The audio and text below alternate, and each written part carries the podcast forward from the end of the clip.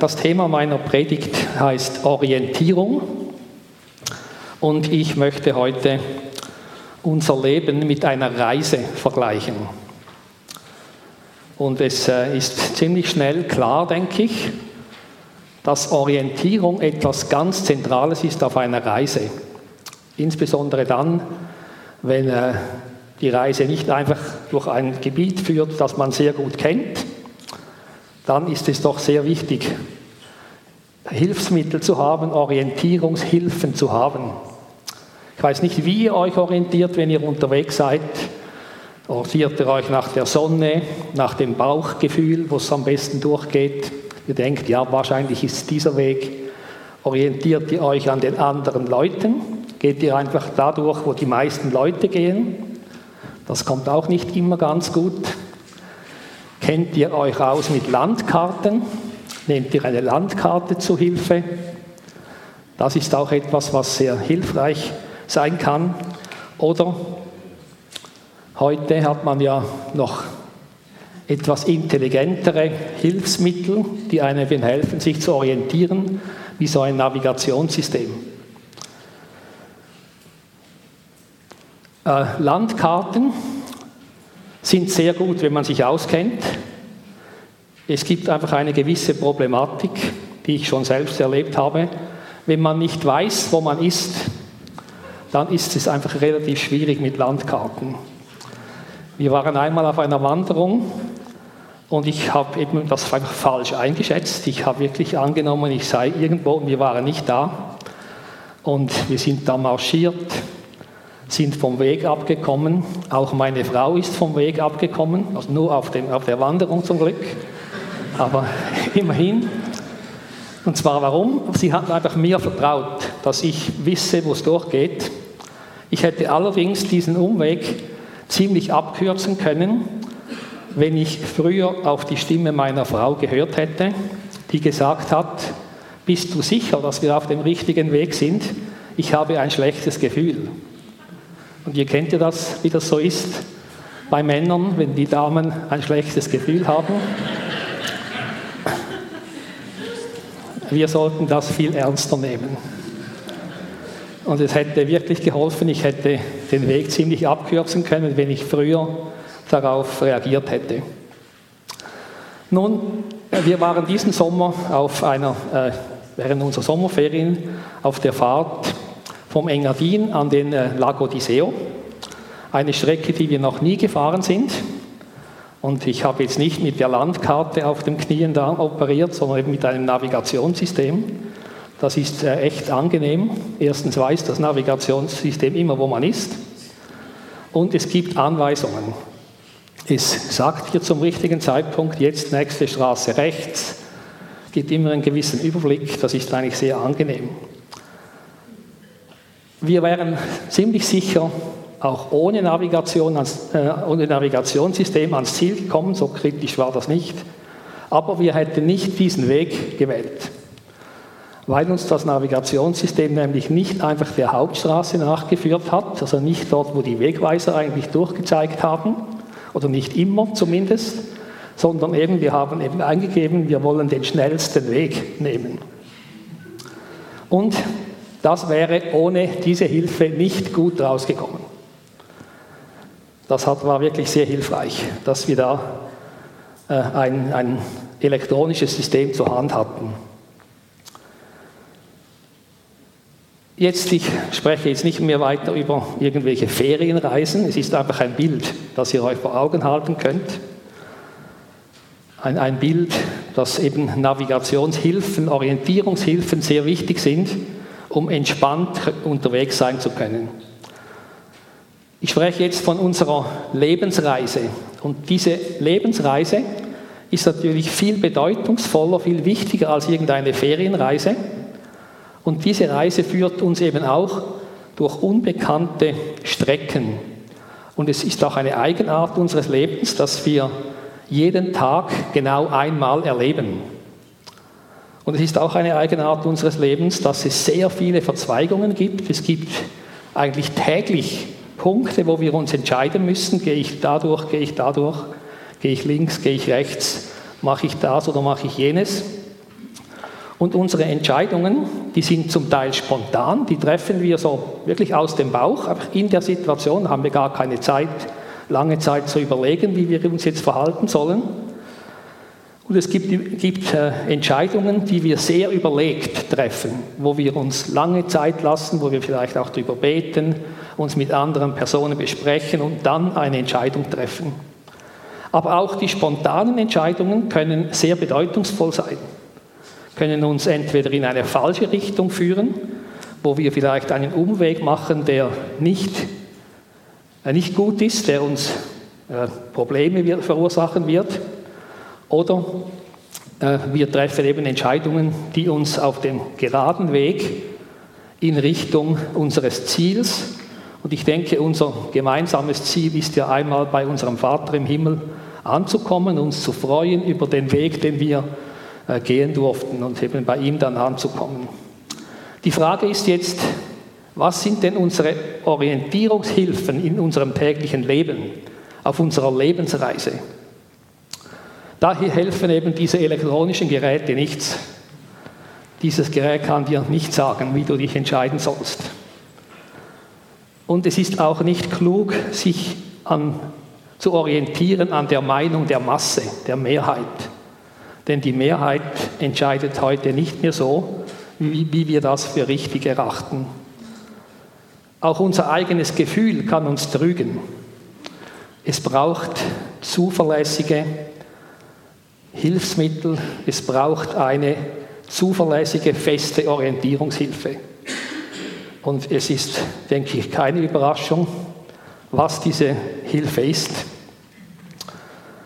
Diese Hilfe ist die Bibel. Die Bibel ist unser, sagt man auch, unser Handbuch fürs Leben, unser User Guide, unsere Orientierungshilfe, sage ich jetzt, ich bleibe bei diesem Bild für heute. Es ist diese Quelle, die uns zuverlässig und ewig gültig unsere Orientierung, äh, Orientierung hilft. Die Bibel ist das ewig gültige, zuverlässige Wort Gottes. Sie enthält die absolute Wahrheit, die uns der allmächtige Gott mitteilt.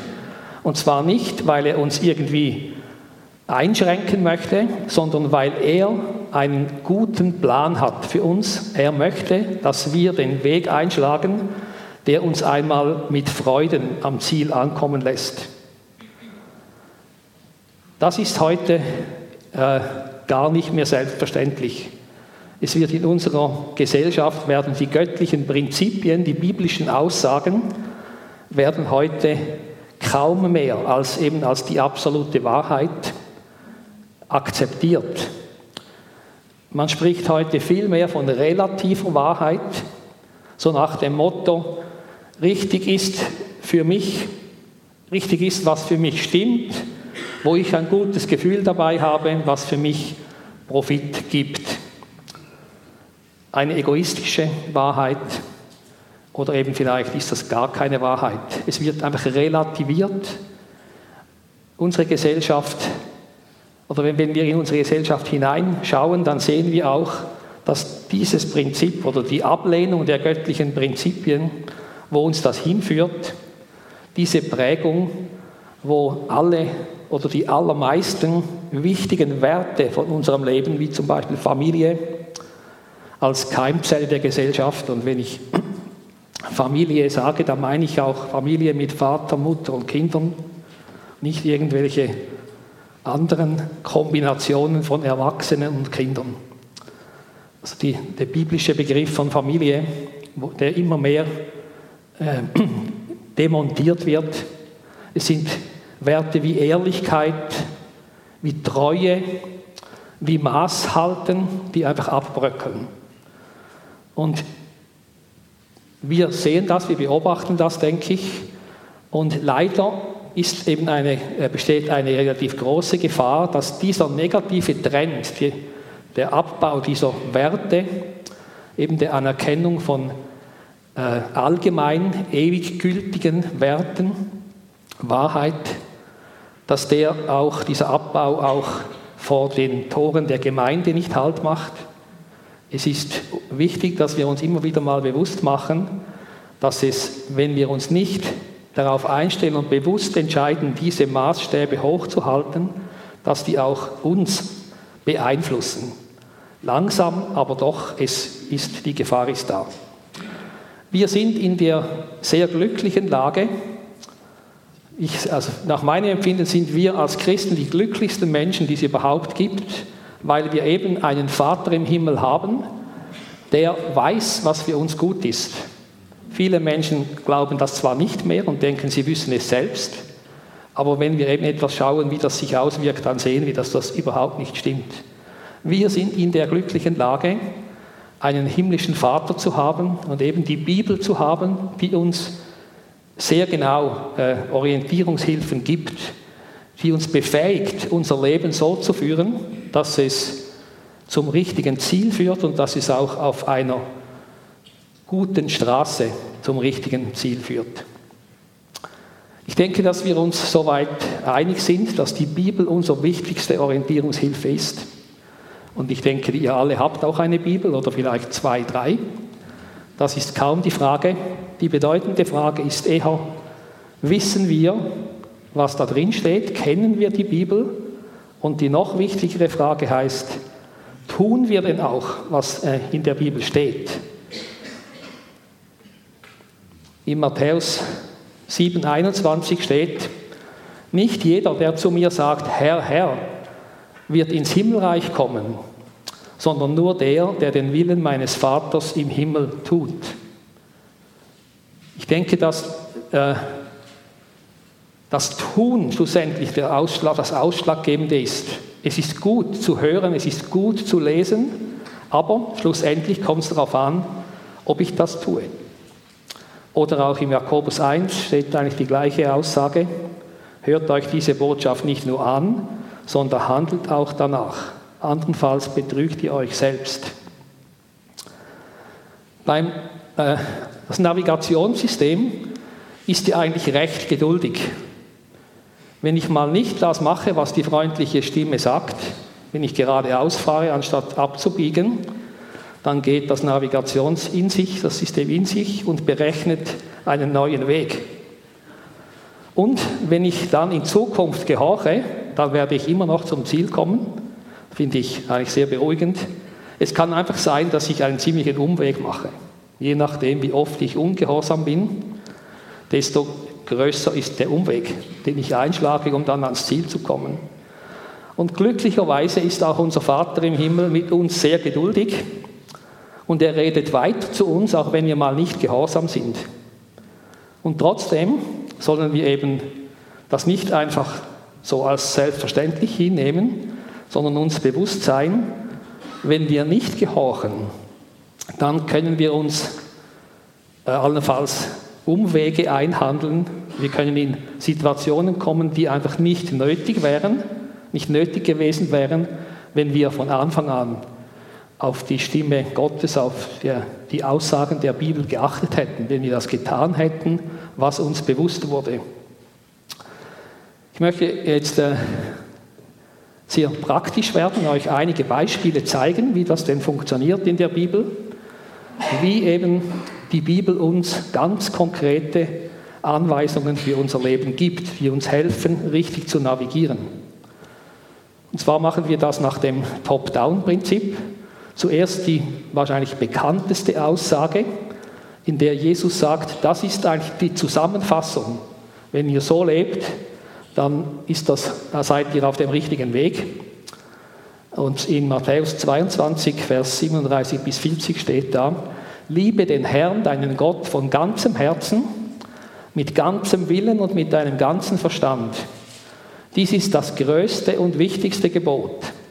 Aber gleich wichtig ist ein zweites. Liebe deinen Mitmenschen wie dich selbst. In diesen beiden Geboten ist alles zusammengefasst, was das Gesetz und die Propheten fordern. Da ist kein Zweifel, darin ist wirklich alles enthalten. Aber es ist nicht ganz einfach und da gibt es sicher viele Punkte, wo wir nicht ganz sicher sind, haben wir uns jetzt gemäß dieser Anweisung verhalten oder nicht. Je mehr wir Wort Gottes in uns drin haben, desto einfacher wird es für uns, in diesen, diesen ganz generellen, dieser ganz generellen Anweisung drin zu leben und richtig zu handeln. Aber das, äh, das Wort Gottes hat eben noch weitere Stufen, macht das noch viel detaillierter, gibt uns viel detailliertere Anweisungen. Die nächste Stufe ist uns auch noch sehr gut bekannt. Das sind äh, die zehn Gebote, die in 2. Äh, Mose 20 aufgezeichnet sind. Du sollst keine anderen Götter neben mir haben. Du sollst dir kein Gottesbild anfertigen. Mach dir überhaupt kein Abbild von irgendetwas im Himmel, auf der Erde oder im Meer. Wirf dich nicht vor fremden Göttern nieder und diene ihnen nicht. Du sollst den Namen des Herrn deines Gottes nicht missbrauchen, denn der Herr wird jedem bestrafen, der das tut. Halte den Ruhetag in Ehren, den siebten Tag der Woche. Er ist ein heiliger Tag, der dem Herrn gehört. Du sollst deinen Vater und deine Mutter ehren, dann wirst du lange in dem Land leben, das dir der Herr, dein Gott, gibt. Du sollst nicht morden, du sollst nicht die Ehe brechen, du sollst nicht stehlen, du sollst nichts Unwahres über deinen Mitmenschen sagen. Diese Gesetze, die zehn Gebote, sind für die meisten westlichen Staaten zumindest Grundlage für, für das Gesetz, das einmal aufgestellt wurde. Sie verlieren aber auch immer mehr und mehr an Bedeutung. Die einen, es ist vielleicht in unserer Gesellschaft, sind vielleicht noch zwei dieser zehn Gebote, die noch einigermaßen verankert sind und die auch durchgesetzt werden. Das, Gesetz, du sollst nicht stehlen. Interessanterweise ist wahrscheinlich das es ist dasjenige, das am meisten geahndet wird. Und das Zweite, du sollst nicht töten. Da bröckelt es schon etwas, wenn ich an Abtreibung denke. Da, da ist das schon nicht mehr so ganz klar, ob das Gesetz jetzt heute wirklich noch in, in der Lage ist, dass man das wirklich durchhalten kann in einer modernen Gesellschaft. Die anderen, die anderen Gebote, die werden äh, kaum mehr wirklich ernst genommen oder sie sind mindestens nicht mehr verankert im Gesetz und man wird nicht bestraft, wenn man sich nicht danach richtet. Äh, ein Gesetz, das jetzt im Laufe der Zeit, die ich so überblicken kann, eigentlich immer mehr auf die Seite gestellt wurde, ist das Gesetz, du sollst die Ehe nicht brechen. Alles, was diesen Bereich an, anbelangt, kann man relativ deutlich sehen, wie das eben noch vor 30, 40 Jahren viel strikter gehandhabt wurde. Heute ist Freizügigkeit und die Menschen glauben, alles, was eben zwei Personen genehm ist, ist in Ordnung. Aber das entspricht einfach überhaupt nicht dem göttlichen Plan. Und das hilft auch überhaupt nicht, um ein segensreiches, glückliches Leben zu führen.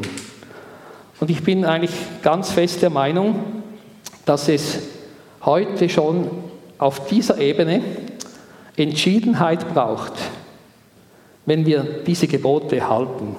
Und das ist zu unserem Guten. Einmal mehr, Gott hat uns die Anweisung, die Orientierungshilfen in der Bibel nicht gegeben, um uns einzuschränken, sondern er hat sie uns gegeben, um uns zu bewahren, um uns auf den richtigen Weg äh, zu führen. Und gut zum Ziel zu bringen.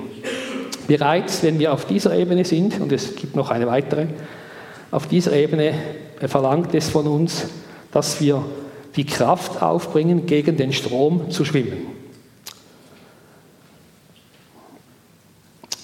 Als ich mich noch etwas intensiver mit dem Thema eben Orientierungshilfen in der Bibel beschäftigt habe, bin ich auf das Buch der Sprüche gestoßen ist ein Buch, über das man nicht sehr viel spricht, ist aber ein ganz interessantes Buch. Es gibt, denke ich, kein anderes Buch in der Bibel, das so lebensnah und so unverblümt Stellung zu ganz praktischen Lebensfragen nimmt.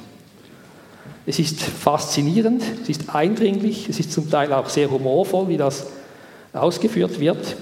Aber hier sind, ist ein riesiger Schatz an Wahrheiten drin, eben an ganz praktischen, konkreten äh, Orientierungshilfen. Ich habe einige für euch herausgeschrieben. Das, also ich kann nicht auf alle Themen, die angesprochen werden, jetzt im Detail angehen, aber ich zeige euch mal so einen Blumenstrauß, welche Themen hier angesprochen werden und wie uns eben das praktisch helfen kann. Und das soll euch auch ermutigen, selber wieder mal in den Sprüchen zu lesen und einfach diese Wahrheit mit euch aufzusaugen, dass es so weit kommt, dass ihr spontan richtig reagiert. Also, diese äh, Sprüche, die ich jetzt da ausgewählt habe, sind alle aus Kapitel 22 bis 24. Es gibt natürlich eine ganze Fülle weiterer Sprüche, die auch zum Teil das gleiche Thema wieder ansprechen. Hier jetzt nimm keinen Jähzornigen zum Freund und verkehre nicht mit jemand, der sich nicht beherrschen kann. Sonst gewöhnst du dich an seine Unart und du gefährdest dein Leben. Ein klarer Hinweis, wie wichtig ist, es ist, mit wem wir verkehren. Es ist den allermeisten Eltern sehr, sehr wohl bewusst, dass die Freunde unserer Kinder einen großen Einfluss haben auf unsere Kinder und dass es wichtig ist, darauf zu achten, mit wem sie eben Kontakt haben. Weil eben auch die Unarten, nicht nur, leider nicht nur die guten Eigenschaften der Freunde, sondern auch die Unarten färben auf uns ab. Und das gilt natürlich auch für Erwachsene. Es gibt ein Sprichwort, das heißt, sag mir, mit wem du gehst, und ich sage dir, wer du bist. Es ist ein ziemlicher Rückschluss möglich, wenn ich weiß, in welchen Kreisen du verkehrst, wer du bist, wie du in etwa bist. Zweites Thema, wo ich drei Verse dazu jetzt aufgeschrieben habe, betrifft Umgang mit Geld, mit Besitz. Da steht, wer sich Geld leiht, leiht, wird zum Sklaven seines Gläubigers. Heute ist ja Schulden, Schuldenkrise in aller Munde. Diese Aussage gilt für einzelne Menschen, ist ganz wichtig, einfach das Prinzip zu, äh, zu befolgen, nur Dinge zu kaufen, die man auch bezahlen kann und nicht zuerst kaufen und später irgendwann bezahlen. Aber wir sehen auch, dass, eben, dass man das nicht befolgt hat, welche Abhängigkeiten das gegeben hat, auch für ganze Völker. Ist ja heute natürlich in, in aller Munde, was das auch für Probleme gibt. Übernimm keine Bürgschaft für fremde Schulden. Wenn du sie nicht bezahlen kannst, pfändet man sogar dein Bett. Oder plage dich nicht damit ab, reich zu werden. Du weißt es doch besser. Denn ehe du dich versiehst, hat dein Reichtum Flügel bekommen und entschwindet deinen Augen wie ein Adler, der zum Himmel aufsteigt. Und da sind vielleicht nicht nur Aktienkurse, sondern auch andere Dinge und auch einfach eine so deutlich klare äh, Orientierungshilfe. Investiere nicht all deine Zeit, all deine Kraft, um reich zu werden. Es ist einfach nur beschränkt. Ich erinnere daran an die Ewigkeitsperspektive. Wenn wir die Ewigkeitsperspektive eben etwas ausprägen, dann kommen wir auch darauf, dass das eben nicht, nicht eine gute Idee ist. Aber auch ein Problem in unserer Zeit. Viele Menschen sind bereit, für vergänglichen Besitz so ziemlich alles zu opfern. Muss nicht sein, ist nicht der Wille Gottes, macht uns nicht glücklich. Ein ganz anderes Thema. Wenn du bei einem hohen Herrn zu Tisch sitzt, dann vergiss nicht, mit wem du es zu tun hast. Stürz dich nicht auf die Speisen, auch wenn du noch so hungrig bist. Sei vorsichtig, wenn er dich mit Leckerbissen füttert, du könntest dich in ihm täuschen. Ist ein ganz interessanter Hinweis, der uns sagt, Anstand ist wichtig, mal Zurückhaltung und sei vorsichtig, lass dich nicht übers Ohr hauen, lass dich nicht bestechen mit irgendwelchen Dingen, die du, mit denen du überschüttet wirst. Vielleicht sind da eben andere Absichten dahinter. Oder sei bereit, dich korrigieren zu lassen und spitze die Ohren, wenn du etwas lernen kannst.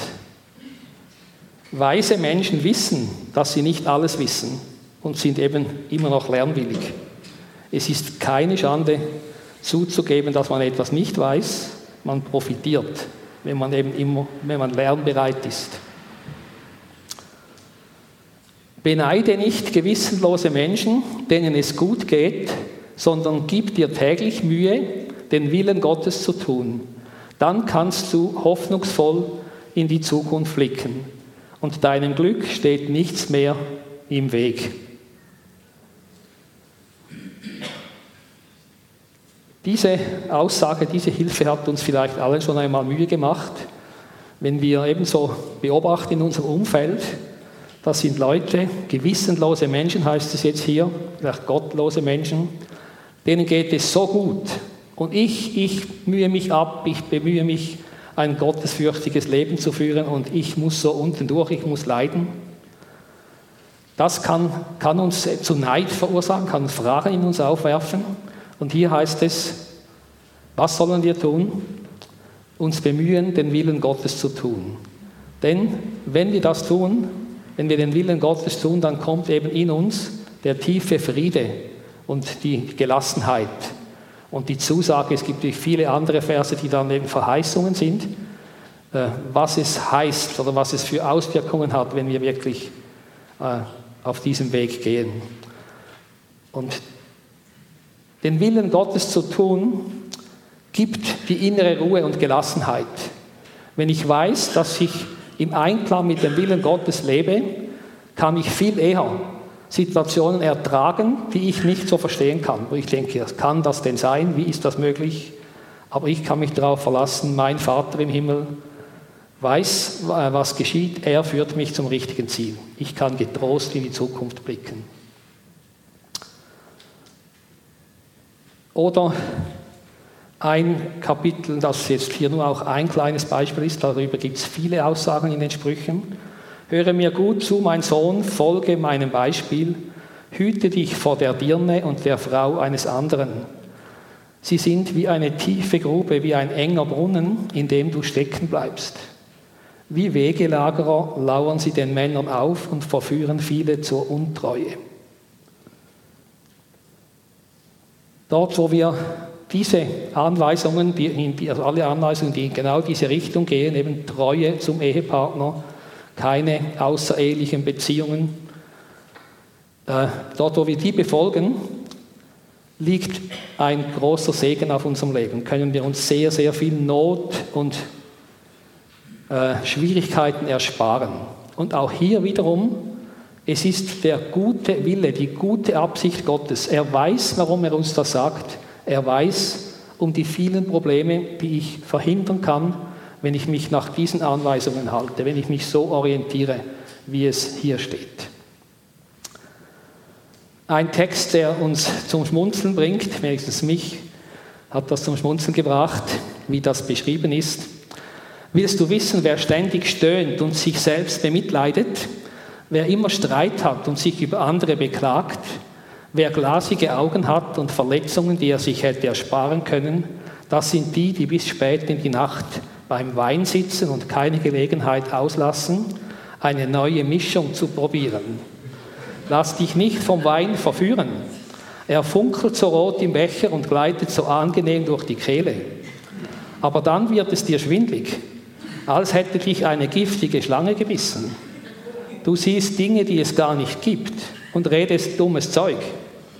Du fühlst dich wie auf stürmischer See, wie einer, der im Mastkorb eines Schiffes liegt. Wenn du wieder zu dir kommst, sagst du, man muss mich geschlagen haben, aber es hat nicht wehgetan. Man muss mich verprügelt haben, aber ich habe nichts gespürt. Wie werde ich nur wach? Ich brauche einen Schluck Wein. Ich will wieder von vorn anfangen.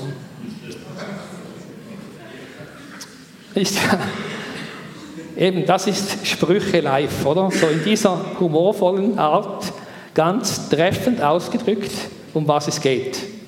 Was uns auch dann eigentlich ganz klar sagt, was wir nicht tun sollen. Und es ist natürlich logisch, dass, es, dass, dass diese Aussage sich nicht einfach auf den Wein beschränkt. Das habt ihr sicher selber auch gemerkt, das ist natürlich generell Alkohol oder generell Suchtmittel, die uns da ansprechen. Eben auch am Schluss will wieder von vorne anfangen. Es, er kann gar nicht. Wenn du fragst, wie geht's dir? Äh, wie geht's dir mit dem Wein? Dann sagt er, äh, es geht gut, nur ohne geht's nicht. Das ist eben der, der Suchtzustand, wo es nicht mehr ohne geht.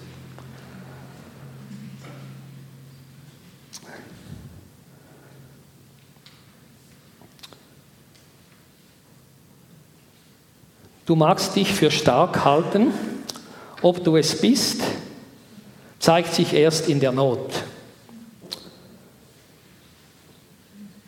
Auch ein, ein klarer, guter Hinweis, nicht überheblich zu sein, äh, demütig zu sein und einfach abhängig zu bleiben von Gott. Und auch nicht Menschen, die in Not sind, mit billigen Ratschlägen abzuspeisen. Es gäbe noch sehr viele Dinge. Die Sprüche sind voll von sehr interessanten, wertvollen Hinweisen.